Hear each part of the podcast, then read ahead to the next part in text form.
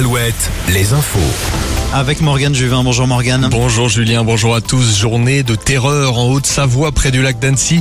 Les enquêteurs tentent de comprendre après l'attaque au couteau qui a blessé six personnes ce matin dans un parc. La piste terroriste n'est pour le moment pas évoquée. L'assaillant est un ressortissant syrien de 31 ans, SDF et sans antécédent psychiatrique. Rappelons que parmi les six victimes, trois sont en état d'urgence absolue, dont deux enfants de 2 et 3 ans. Une attaque d'une lâcheté absolue, a dénoncé Emmanuel Macron. Du nouveau, après la découverte il y a près de deux semaines d'une jeune femme sans vie dans une rivière près de Lorient. Un homme et sa compagne ont été placés en garde à vue. Le quinquagénaire interpellé aurait été vu selon Ouest France sur des caméras au même moment que la jeune femme de 23 ans, alors allongée sur la voie publique. Le suspect présumé a déjà passé 9 ans derrière les barreaux, condamné pour viol. Le corps de la jeune femme avait été découvert il y a près de deux semaines à Lanester dans le Blavet. Un corps dénudé, porteur de multiples lésions. Le procureur communiquera demain à l'issue de la garde à vue du quinquagénaire.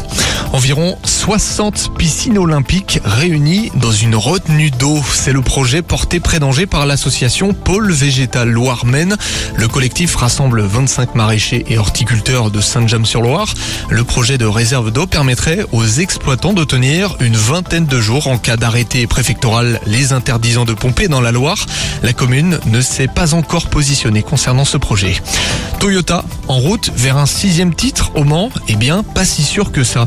Les deux hypercars de Ferrari sont en tête aux essais libres comme hier. Place ce soir aux essais de nuit. La centième course s'élancera samedi à 16h. Jour de finale demain sur les parquets de basket en National 1. Déjà assuré de jouer la saison prochaine en Pro B, Poitiers affronte Loun Plage en finale des playoffs. Match aller programmé demain à 20h sur le parquet Poitvin.